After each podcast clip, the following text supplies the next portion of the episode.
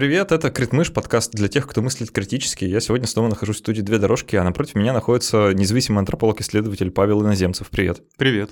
Мы с Павлом сегодня поговорим не про видеоигры, но немножко про них. Но начнем сразу после небольшой паузы в виде тишины. На самом деле, открою вам небольшой секрет, скоро будет новый джингл у подкаста. Вот, так что э, надеюсь, что вы все ждете, потому что я очень жду. Уже слышал первые итерации нового джингла и жду не дождусь, когда смогу вам его продемонстрировать. Надеюсь, что очень скоро. Вот, так что ждут некоторые нас перемены, а, но некоторые вещи остаются неизменными, а это поддержка наших спонсоров и патронов. Ребят, спасибо большое, что вы уже почти пять лет помогаете делать этот подкаст. Это вообще невероятное счастье, что я в жизни могу этим заниматься. Звать таких интересных гостей, как Павел, и сидеть тут э, в уютной студии о чем-то вам рассказывать. Это очень здорово, и спасибо вам большое за эту невероятную возможность. Появилась еще одна возможность, как можно помочь мне делать мою работу. А, вы наверняка знаете, что сейчас есть множество разных сервисов, кто-то пользуется там Boosty, я вот им не пользуюсь, да, я пользуюсь спонсором.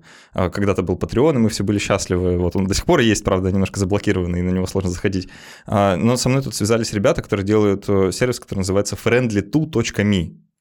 А, и он ориентирован на людей, которые живут в России, в странах СНГ, но вот хотят помогать независимым создателям а, чего-то хорошего, делать что-то хорошее. А, и там все очень просто. Там вот легко зарегистрироваться, легко донатить, не нужно там, паспорт прикреплять, ничего такого делать не надо.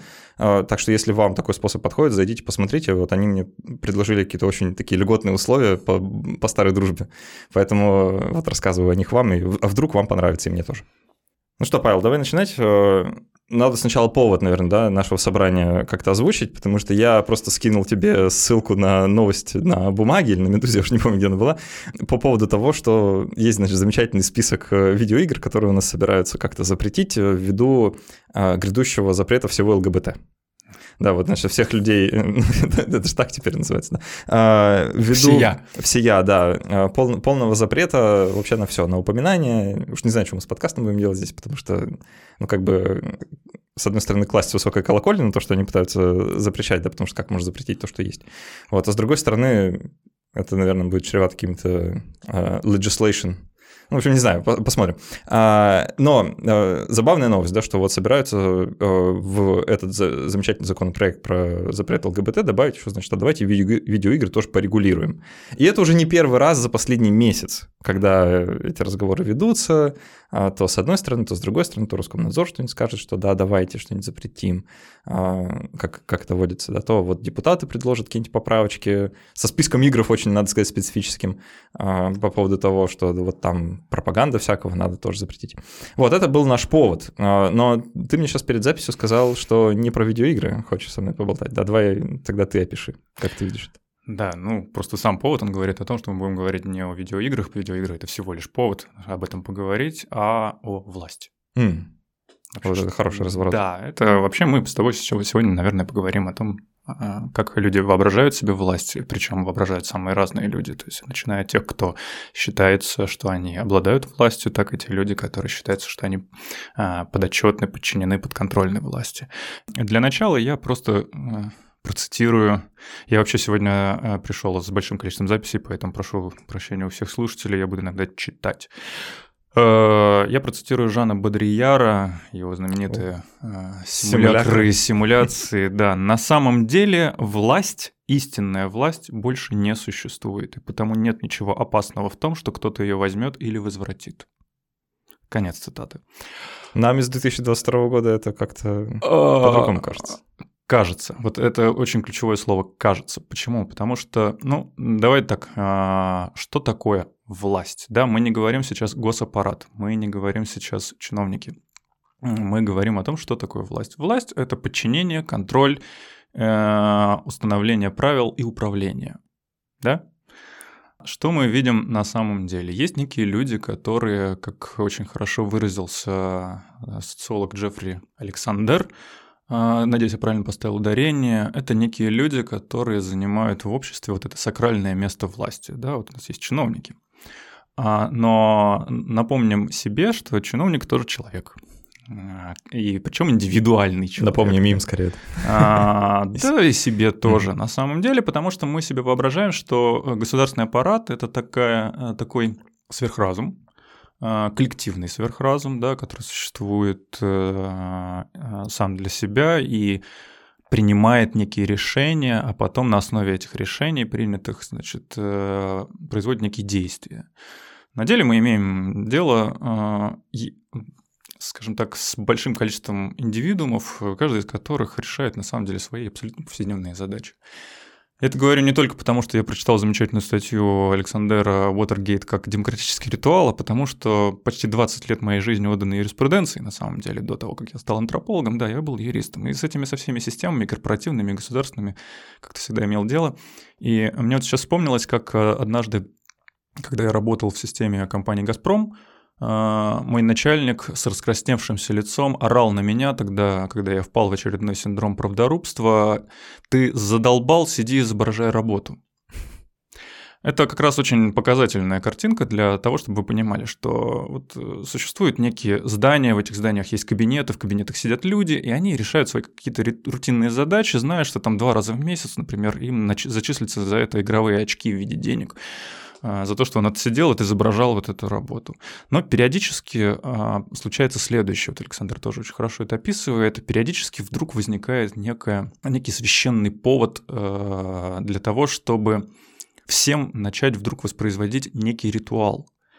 То есть в эту такую рутинную тягомотину ежедневного изображения работы вдруг вмешивается его величество случай, да, Э, и выглядит это примерно так. То есть в один из этих многочисленных кабинетов влетает человек и э, кричит, э, там, алярма, случилось что-то там. Э, например, у нас в стране э, гей-пропаганда. С этим надо что-то делать. И дальше это начинает превращаться в такие многочисленные, длящиеся одно за другим камлания, да, когда эти люди начинают собираться в каких-то залах побольше, в конечном итоге собираются в огромном зале на охотном ряду, например, да, и там 300 с лишним вот этих вот депутатов э, производят вот это вот огромное камлание, да, э, в котором производят, э, собственно, а что они могут сделать? Они могут произвести две вещи. Либо что-то запретить, либо что-то дозволить. И вот на заборе будет написано, с одной стороны, там, запрещено, и дальше список, например, да, с другой, дозволено, там, список. И это вызывает некую волну, да, то есть от охотного ряда волна растекается по чиновничьим кабинетам, а, по всей стране, и они начинают что-то делать. Ну, собственно, те, кто наблюдал когда-нибудь за тем, как это происходит на местах, видят, э, что дальше начинается такое вот, э, есть хороший такой термин в ролевых играх манчкинство, да, когда человек начинает э, какие-то правила выполнять вроде бы по правилам, но ради не тех целей, которые задумал разработчик. Ну, это так в широком смысле манчкинство обычно понимается. Не так, как в английском там говорят power gaming, да, когда а, кто-то чисто прокачивает персонажа, например. Тут можно шире немножко взглянуть. То есть э, использование правил ради совершенно других каких-то целей. И вот это манчкинство – это такое, так, мне, с одной стороны, нужно как-то исполнить вот эту совершенно жидкую норму, ну, например, там, запрещены вот такие-то игры, а как теперь их запретить? И вот сейчас ты в начале беседы очень хорошо продемонстрировал, э, вот как э, там организация Patreon под давлением определенных обстоятельств там уходит из уходит из Российской Федерации, да. Ну, появляются другие ребята. Ну, это скорее Российская Федерация уходит из Патреона, потому что Патреон, в общем-то, ну, фиолетово, это, ну, ну, по большей части. Э, по большей части, давай, давай тогда уйдем в Steam. В Steam ты заходишь на многие теперь страницы, а там, ой, извините, эта игра продается, mm. не продается больше на вашем регионе, но это же не Российская Федерация принимает такие решения, это же э, коммерческие деятели принимают такие решения, ожидая, что в результате этого ритуального действия что-то произойдет ну, в частности, остановится, мы не должны так говорить, специальная военная операция да, а, да, на Украине. Же. Да, то есть это такой вопрос, а, ну, хорошо, вы принимаете такие решения, а что дальше? И, соответственно, вот дальше, ну вот запретили мне играть там Life is Strange. Да, наверное, она попала в список, я считаю. Да, честно, да, да, там, там точно есть. Точно, наверное, есть. Там, ну, ну и что? Я перестал играть в Life is Strange, как ты думаешь? Я перестал просто потому, что я ее прошел. И как-то не ну, было, я тоже прошел. Не было резона вернуться. Хочешь расскажу вот самый возмутительный лично для меня случай вот, э, вот этого ритуального действия, как uh-huh. ты его описал, да, вот со стороны не, не со стороны Российской Федерации. А, я очень люблю настольные ролевые игры, в частности Dungeons and Dragons. Uh-huh. И есть э, ресурсы, э, типа вот как Вики, да, есть D&D Вики, такая ну, достаточно большая, международная. Вот. И теперь, значит, когда ты пытаешься зайти с российского IP-адреса на DNDWiki, там написано прямым текстом, что вам сюда нельзя. Мгм. Вот, и я каждый раз... э, Что ты делаешь? э, да что делаю? Либо VPN включаю, либо иду на другой ресурс. Совершен- Совершенно верно. Это и есть вот то, о чем... Ну и чертыхаюсь, конечно. Да, но это и есть, вот, по сути, то, о чем говорил, скорее всего, ну или если не говорил, то мы можем тогда думать Жан Бодрияр, да, он говорил о том, что ну и что, что эти решения там принимаются. А человек дальше, опять, как нормальный манчкин, ну, он просто ищет способы все эти правила обойти. И это будет происходить всегда. Что может власть? Ну, точнее, не власть, да, что может госаппарат в данном случае делать, А, кроме того, чтобы выпускать эти дурацкие запреты и дозволения. Причем выпускать их совершенно не разбираясь. Ну, ты зайди сейчас в любой чиновничий кабинет спроси, а что такое видеоигры. Знаешь, вот опять такой, немножко опять в сторону. А, Как-то я пытался зарабатывать на микростоках. Это было, э, было то время, когда я пытался играть в честного гражданина. Это что-то на инвесторском, да? сейчас? Нет, микростоки это где ты фотографии, видеозаписи продаешь э, неограниченному кругу лиц. Вот ты выкладываешь там фотографии. А, я понял. Да, там тебе выплачиваются так называемые роялти за каждую купленную фотографию, ну, большая часть Мгм. которых, естественно, идет с сайта микростоков, а ты там получаешь какие-то копейки. Я заработал бешеные 100 долларов за год и решил, что я очень цивилизованный гражданин. Больше я таким, конечно, не занимаюсь. Фух, Надеюсь, ты это вырежешь. Эм, Значит, и я решил заплатить налог с этих 100 долларов. Я заполнил декларацию как физическое лицо, подал его в налоговую инспекцию, после чего получил вызов. А Меня вызвала девочка, которая работает, э, соответственно, в налоговой инспекции, и попросила рассказать, что это такое. Вот примерно то же самое с э, такими же вещами. Можно и здесь сказать, вот ты заходишь и говоришь, ну вы решили запретить видеоигры. Что такое видеоигры? Мне кажется, тут, знаешь, прям вот хочется каким-то таким троллингом заняться, знаешь, написать какое-то обра- э, обращение вот с целью разъяснить, разъяснить, а вы какую часть Fallout запретили, например, да, потому что там она есть в списке, это, э, там написано просто Fallout, это имеется в виду серия игр, серия игр после того, как э, права на серию игр перешли Bethesda, да, или, или до. Или до. Или до. Это имеется в виду первая часть Fallout, потому что там никакой номерной знак не стоит, а вторую, значит, можно, да? Или, ну и вот, э, или там Sims 3, да, все такие, значит, а четвертую можно играть. Ну, конечно, третья часть Sims это ровно та, которая и стоит играть, если вы хотите играть в какую-то часть Sims сейчас. И- Просто personal recommendation, да. Но э, типа, а четвертый, значит, ну, то есть бред бредом, да, и хочется как-то э, завалить э, обращение и сказать, типа, а разъясните, пожалуйста, просто чтобы, не знаю, парализовать работу и поразвлечься. Это прекрасно. Это прекрасная идея. А, Дело в том, что таким троллингом обычно занимались юристы. А, Вот у меня друг, например, в свое время, когда пытался точнее, он работал в организации, которая пыталась построить у нас еще до моды на экологию мусороперерабатывающий завод вместо мусорных свалок, и наткнулся на то, что у нас мусорные свалки просто лоббируются нашей же бывшей почти однокурсницей, которая теперь возглавляет соответствующий комитет. Да, но он в свое время написал туда письмо с темой разъяснить их же собственное законодательство. А, Письмо было большое, объемное, и он получил ответ «Спасибо вам, что вы нам разъяснили, что написано в этом законе». Серьезно, вот прям так и было написано. И Вот нужно себе, себе понимать теперь вот этих вот мальчиков и девочек, мужчин и женщин там, э, или, может быть, э, даже скры- скрывающих от всех, что они не считают себя мужчинами и женщинами, несмотря на различные э, какие-то там признаки, которые обычно приписываются мужчинам и женщинам. А Вот они сидят в этих кабинетах, да, вот нужно себе представлять, да, и что, вот еще раз повторюсь, что они могут реально делать, да. В то же самое время они объединены в эти организации, да, которые мы называем государственным аппаратом, и этим организациям официально принадлежит аппарат принуждения, да, и- масса оружия. И следом, когда эти люди теряют, вот, э, ну, точнее, понимают, что у них нет контроля, а, они начинают, ну, на уровне гражданском, естественно, это выльется просто в разовые порки. А, Эти массовые порки будут транслироваться журналистами, а, они будут выглядеть на уровне не бытовом, скажем так, да, на, на уровне информационного поля, как происходящие страшные события. И действительно для отдельных индивидуумов это будут ну, страшные и биографически не очень с хорошими последствиями события, да, это будет происходить. Да, мы теперь будем жить в такой обстановке. Да, мы теперь будем обложены со всех сторон. То есть э, они там вот обещают, например, за два года потратить миллиард двести тысяч, 200 миллионов рублей всего лишь на то, чтобы начать ограничивать интернет. Ну, ну что они сделают? Ну окей, хорошо. Появляются ребята вроде тех, кого ты прорекламировал, и придумывают новый механизм. И я хочу даже вот в рамках твоей передачи, если ты потом не, вырежешь, э, не вырежешь, это э, там низкий поклон э, пиратам, людям, которые взламывают для нас те игры, которые для нас теперь запрещены. Нижайший поклон. Ребят, вы делаете такую классную работу, вообще спасибо. А, но, Вива ля резистанс хочется добавить просто. Конечно, конечно, да. Но просто резистанс, он ежедневен в каждом из нас. Мы хоть, сколько бы мы не представляли себя цивилизованными гражданами, тут надо еще говорить о том, что такое цивилизация, как неправильно мы ее понимаем. Да.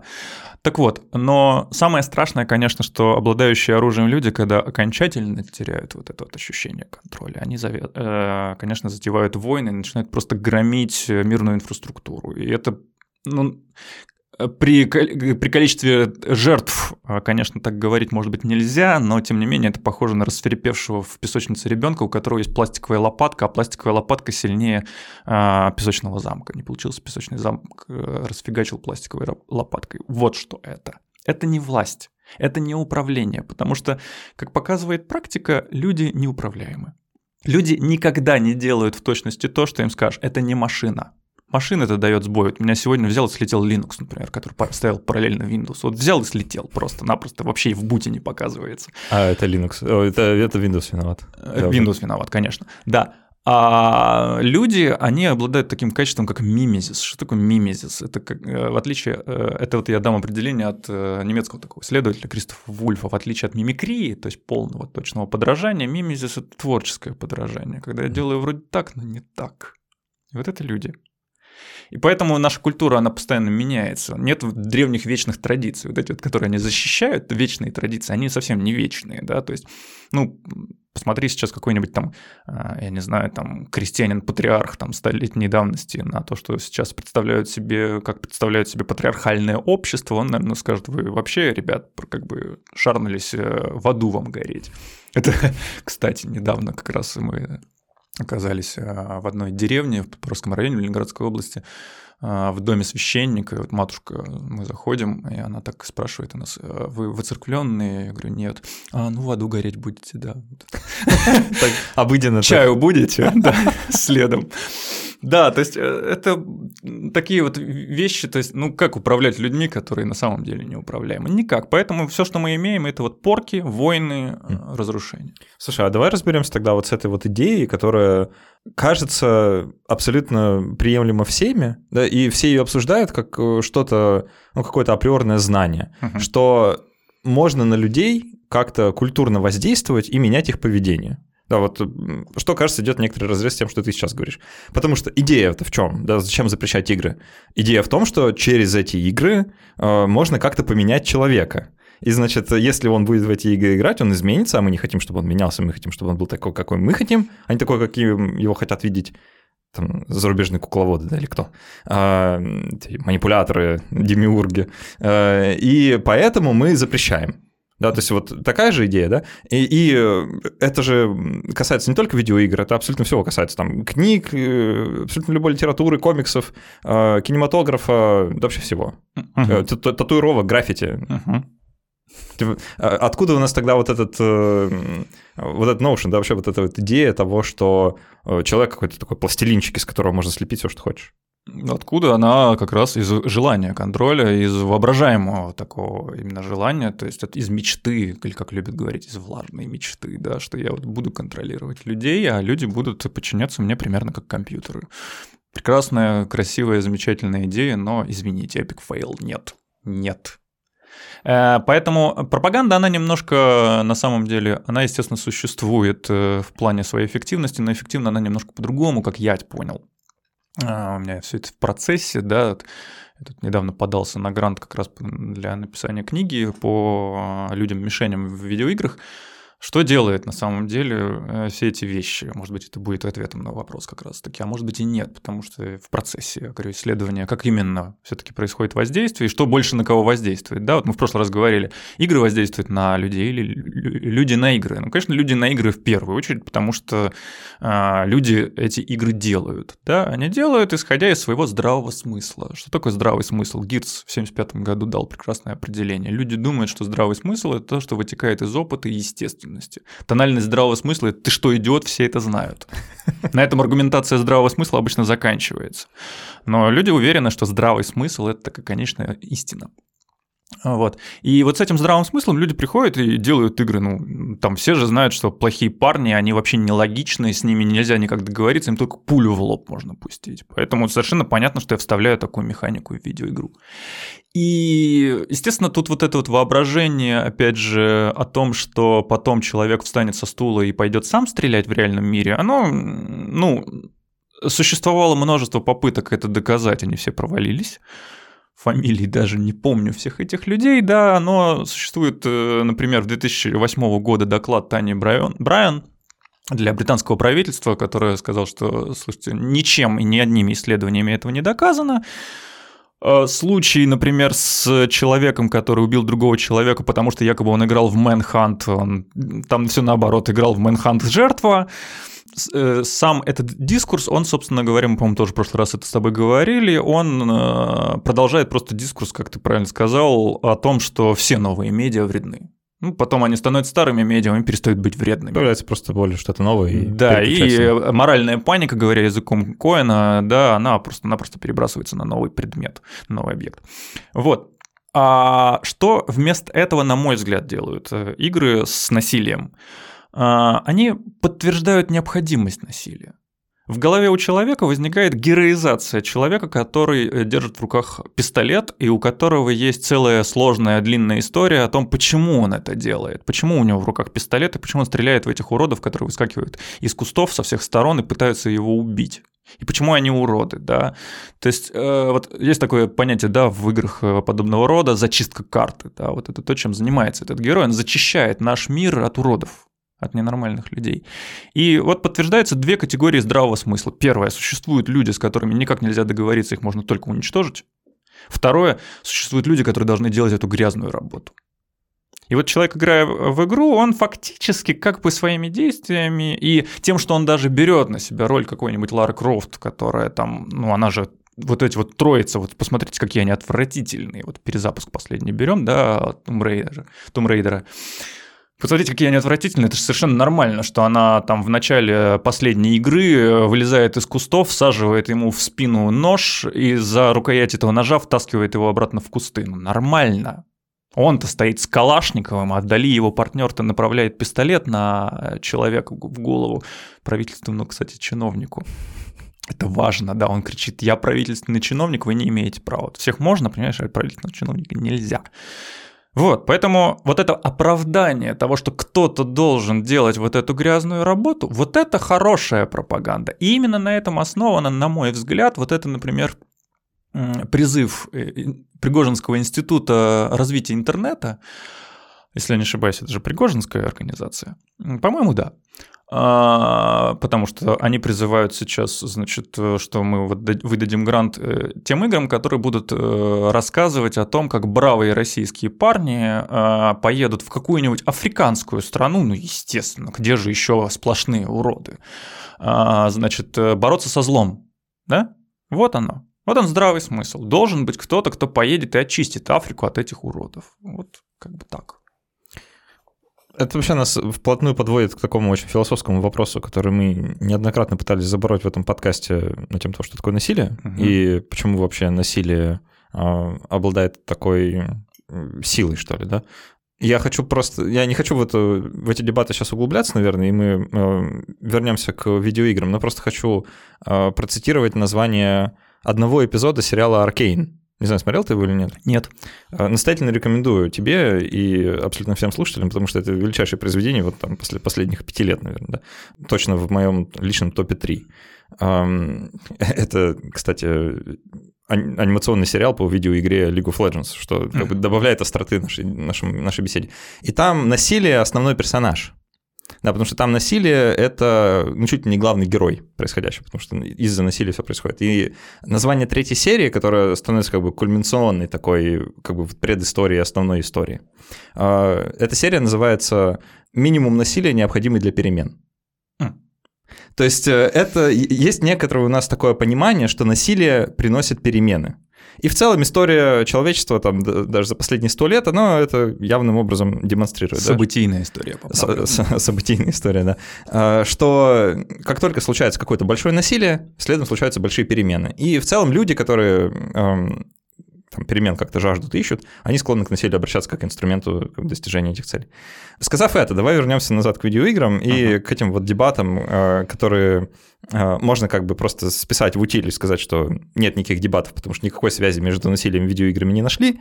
Но, с другой стороны, дебаты-то есть. То есть тут все-таки есть некоторые э, люди, их много, исследователи, целые институции, в основном в Соединенных Штатах, э, что специфически, можно сказать, почему, э, которые настаивают на том, что существует связь между насилием в видеоиграх и агрессией.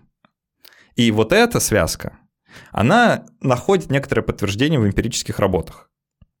Э, э, я вижу выражение твоего лица, я вижу, как напряглись сейчас слушатели, поэтому слышу, по крайней мере, а, через пространственно-временной континуум. Давай объясню, а, что я имею в виду. Есть разница в терминологии да, между агрессией и насилием. Это не одно и то же если сейчас попытаюсь какие-то дилетантские термины привести, да, агрессия – это просто наша какая-то диспозиция, это наше внутреннее ощущение, а, которое может и, или не может выливаться в насильственные действия. То есть это просто мое ощущение мира. Да, там я могу быть более агрессивно настроен или менее агрессивно настроен, но это не значит автоматически, что я пойду на кого-то с ножом или буду даже кричать. Я могу этого не делать.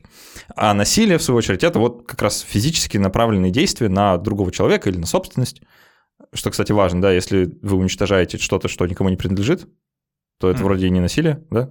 Как, как ну, сейчас. Вроде как да. Вроде как да. То есть, ну, в целом можно найти какую-нибудь стеклянную бутылку, где-нибудь ее разбить, и это не будет насилием, да, если вы возьмете стеклянную бутылку с бара и разобьете ее, то это вроде как насилие. То есть э, тут тон, тонкие градации, да, э, того, что такое насилие, что такое нет. Так вот, э, связь между видеоиграми и насилием установить невозможно. Просто ну, нельзя этого сделать, потому что а как вы поставите эксперимент?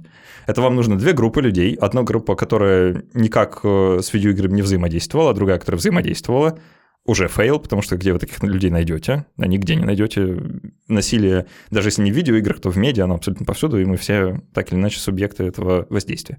А, а потом, да, вот вы одной группе предложите поиграть, не знаю, Grand Theft Auto, да, там пятую часть, а, как самую злую игру на планете, или какая там сейчас самая злая, не знаю, э, Life is Strange, наверное, да. А, а второй группе не предложите поиграть. И потом вы, значит, что, должны ходить за ними и следить, совершают они преступления или нет насильственные? Ну, это как-то вот, ну, есть ощущение, что не получится. Чисто вот как-то так. Тем более я еще э, должен поправить, что э, мы это прекрасно, просто мы ушли наконец от этих вот экспериментов, да, мы далее признаем все эксперименты над людьми неэтичными, и, и опыты Зимбарда больше невозможны, и это хорошо, это замечательно. Ну, к, к опытам Зимбарда у меня отдельное отношение, слушатели могут обратиться к девятому эпизоду этого подкаста, чтобы а, мы там обсуждали, когда это в 20, ой, в каком, 19, в 18 году это было, аж давно, когда там вскрылись некоторые архивы. Так а с агрессией все иначе. Агрессию можно измерять, потому что агрессия это более какой-то такой осязаемый концепт, чем насильственные преступления, которые как вы вообще будете детектировать. Да? А не представите же вы каждому человеку исследователя, что он будет делать, когда ну, типа, его первым же и убьют, наверное. Да? Угу. Агрессию можно как бы померить. И вот тут как бы все упирается в то, что мы понимаем под агрессией. Потому что, как, как я писал, агрессия, агрессия это некоторое внутреннее состояние. Как измерять внутреннее состояние? Здесь есть несколько подходов. Например, вы можете взять ребенка, есть замечательное исследование на детях. Взять ребенка, дать ему поиграть в какую-нибудь насильственную, с вашей точки зрения, видеоигру э, и замерить у него уровень кортизола до и после. Э, с как бы, предположением, что кортизол – это некоторое внутреннее выражение вот этой самой агрессии. Но это некоторое биологизаторство, с моей точки зрения, потому что назвать кортизол гормоном агрессии то же самое, что назвать окситоцин гормоном обнимашек. Да, это неправда ни в том, ни в другом случае, потому что... Совершенно верно. Все, ну, все гораздо сложнее, да, организм не так устроен, все, все сложнее. Я бы сказал, не организм не так устроен, а мышление не так устроено. Эмоция – это интерпретация человеком внутреннего состояния, поэтому О, интерпретировать это... один и тот же кортизол он может по-разному в зависимости от ситуации. Вот Тоже все. хорошо, да. А, ну, и это, в свою очередь, люди делают, да, потому что кортизол повышается у вас, если вы фрустрированы, например. Да, а фрустрация может наступить в результате видеоигры, когда не получилось. уровень не прошли, да, или просто сама по себе игра сделана так, чтобы вас фрустрировать. Есть такие целый жанр игр, да, да. Uh, Get Over It, например, э, яркий того представитель. А, и что, это, ну, по сути, это не значит, да, что вот если вы обнаружите увеличение уровня кортизола, а исследователи обнаруживают, что это можно как-то вот транслировать э, в то, что это именно агрессия. Есть другие подходы. Можно взять, опять же, две группы людей, одну одним дать поиграть в какую-нибудь такую кровожадную видеоигру, другим не очень кровожадную или совсем нет, а, а потом завести их в комнату и предложить э, такую игру, сказать, вот в соседней комнате есть испытуемый, который ненавидит острый соус. Э, какое количество острого соуса вы хотите, чтобы мы ему дали? Соус очень острый. Можете попробовать сами. Да, вы пробуете сами, убеждаетесь, что это действительно очень острый, и после этого назначаете этому несчастному какое-то количество. И в зависимости от того, какое количество вы назначили, исследователь скажет, ага, если больше, значит агрессия, если меньше, значит не агрессия. А, это опубликованные работы, как бы это, это не шутка, это действительно... Я верю. Так люди измеряют агрессию в лабораторных условиях. Или есть другой способ, да, например, вам предложат э, эм, заполнять слова, пропуски в словах, да. Например, есть слово из, трех, из четырех букв на английском. Первая буква э, K, вторая буква I, потом два пропуска.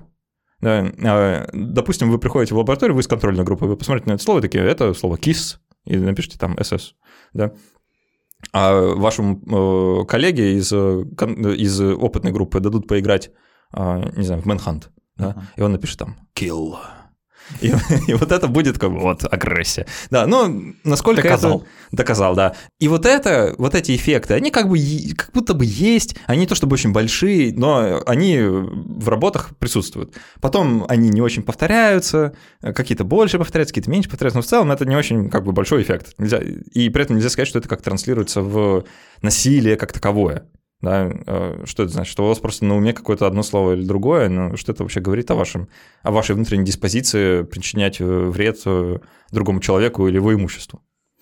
Вот это, если вкратце, состояние как бы этих дебатов.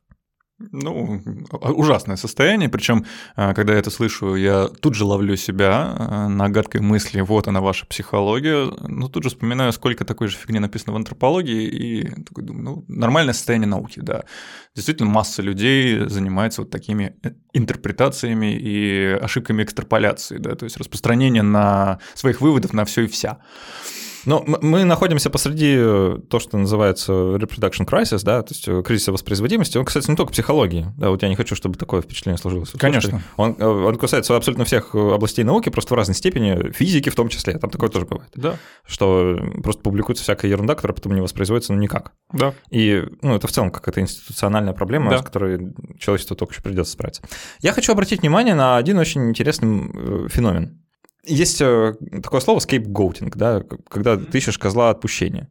И видеоигры кажется таким очень хорошим вот таким козлом отпущения, когда вам нужно списать какой-то реально существующий феномен в человеческой популяции на что-то, чтобы ничего не делать, например, по этому поводу. Да? Uh-huh. Скажем, если у вас есть э, проблема массовых шутингов в школах, звучит актуальненько. Uh-huh. Для России в том числе, хотя еще там 10 лет назад я бы так не сказал.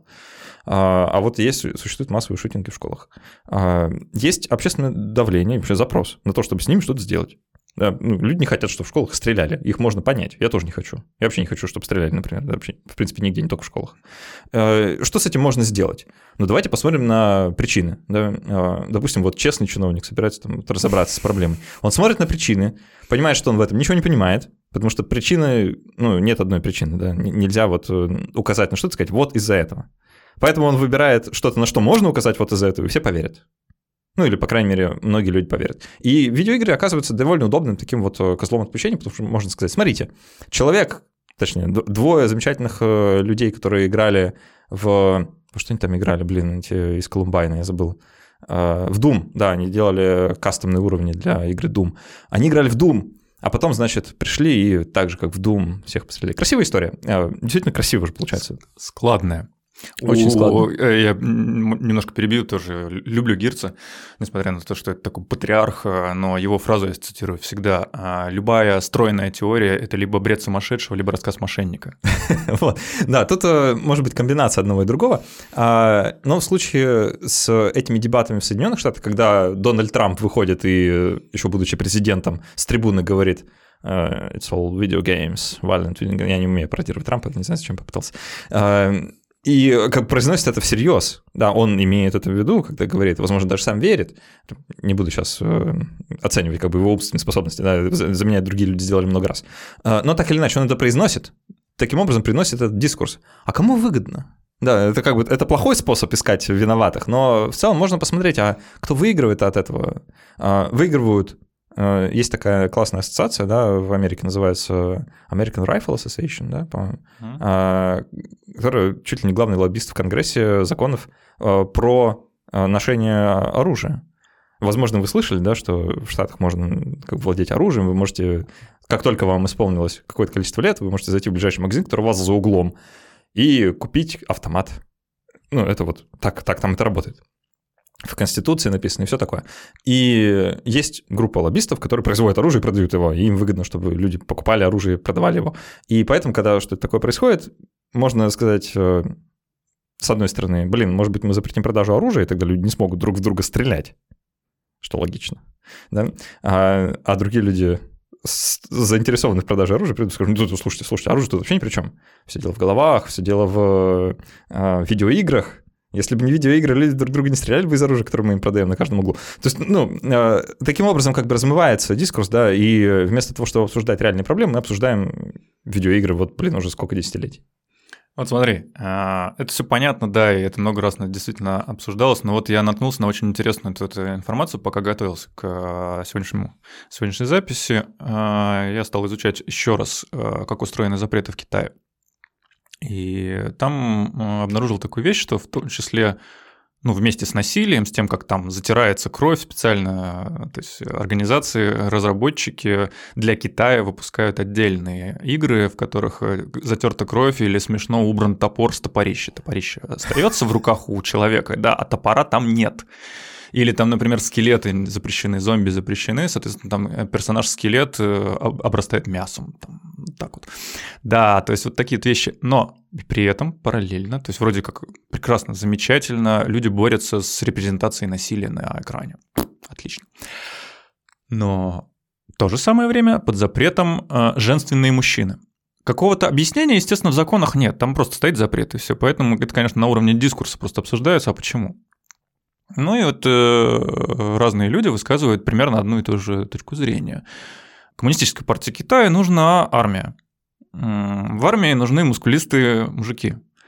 А, значит, соответственно, если мы будем выращивать, а считается, что человек, поиграв в такую игру, тут же захочет ее косплеить каждый день, соответственно, и быть женственным мужчиной, тоже вот это вот это представление, вот это вот встал человек со стула, и он уже изменился, да, вот поиграл в игру и изменился причем полностью, переформатировала игра его. Такое интересное, смешное воображение, но тем не менее посыл, да, то есть людям нужна армия, которая будет производить где-то насилие. То есть насилие это само нужно. Это, это интересно получается. Да, то есть, э, и опять же, э, люди, которые, э, например, сидят в чиновничьих кабинетах в Соединенных Штатах Америки или в Кремле, они э, запрещают видеоигры, в которые никогда не играли. И эти люди, которые никогда не играли в видеоигры, э, разрешают войну, насилие.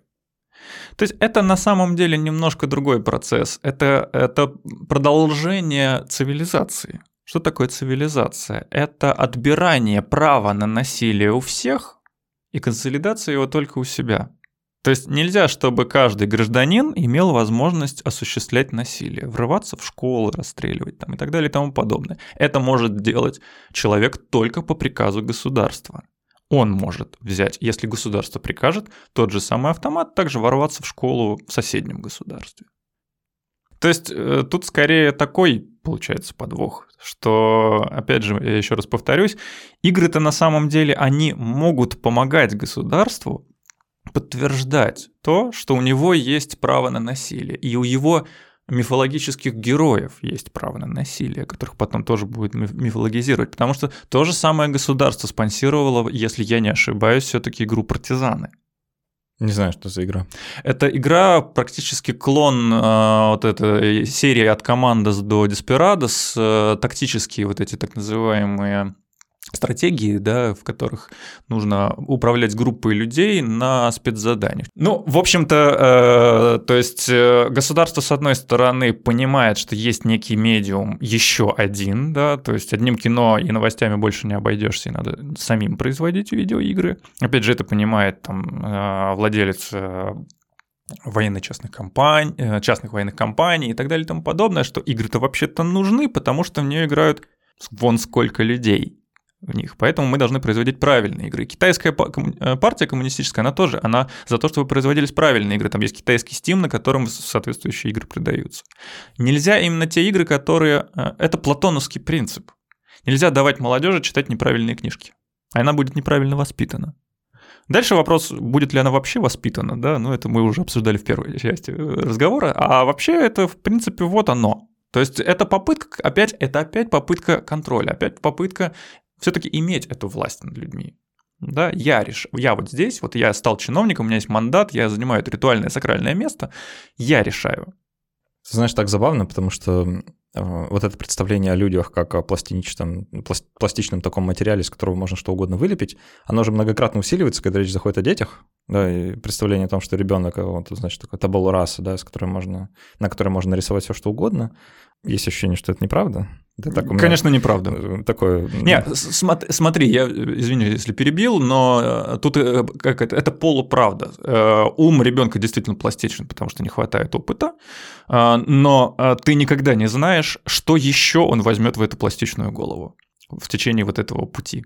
Да, то есть какие-то попытки э, ну, контролировать этот процесс, они заведомо обречены на провал, потому что... Они вызывают протест. Конечно, да, ровно это они и вызывают, потому что вы, вы что, забыли, как, ну, типа, когда вы подростком были, что ли, да, как вы себя вели? Я, я все еще помню, да. Я очень хорошо помню. Э, если вам пытаются что-то... Самый лучший способ заставить вашего подростка прочитать книгу, это показать на нее и сказать, тебе ее читать нельзя. Ну да. А, в этом смысле хочу под конец вспомнить э, э, идею э, Талиба Нессера, да, я просто сейчас читаю книжку последнюю про антихрупкость, да, mm. и он там, такой у него эпиграф есть, запретите мою книжку, пожалуйста. Вообще есть представление о том, что попытки что-то запретить делают это только Конечно. Э, только популярнее. Эффект Стрейзенд, да, всем известный, что если вы хотите что-то запретить, стереть из интернета, то вы добьетесь ровно противоположного. Так вот, у меня новость для всех чиновников, которые не играли в эти замечательные видеоигры. Вы только что им сделали такую рекламу, что все в них ринутся играть прямо сейчас. И, честно, там есть игры, которые дороги моему сердцу в этом списке. Поэтому запретите их, пожалуйста, чтобы побольше людей в них побольше, поиграли. Да. А, вот, можете заодно этот подкаст запретить, в принципе, тоже можно. Да, запретите все. Это как это у, по-моему, System of a Dawn в System of a Down был такой альбом Still This Album. Да, с, да, да, да. Да, сопри этот альбом. Э, хороший альбом, кстати, и, и группа тоже. Э, вот, так что можете, в принципе, запрещать, все равно вы этим добьетесь ровно противоположного, а никакой реальной власти, как мы начали с э, Бодриярда, у вас все равно нет. Да, и просто, я говорю, вы получаете ситуацию, при которой вас еще больше будет злить вот эта неконтролируемость. Но я говорю, к сожалению, еще раз повторюсь, все это забавно ровно до тех пор, пока эти люди там не превращаются вот в этих рассверепевших детей в песочнице. Это, конечно, заканчивается печально, к сожалению, да. То есть потеря контроля, она приводит к тому, что, слушайте, у нас есть масса оружия, камер, э, технических средств, давайте их э, применять. Ну что ж, э, еще одна печальная вещь, которая заканчивается, это наш эпизод. Так что э, Павел Иноземцев был в гостях, э, антрополог, исследователь. Спасибо большое, что пришел еще раз. Спасибо за приглашение. Я очень рад. Так что у тебя, судя по всему, много идей, которые тут было бы здорово обсудить. Так что, если что, дорогие слушатели, пишите. Я позову Павла еще раз. Вот. Не забудьте про все эти замечательные способы, которым можно помочь нашему подкасту не запретиться.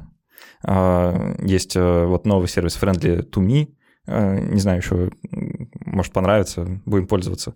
Э, ссылочка внизу есть э, заблокирован, но все еще живой Patreon.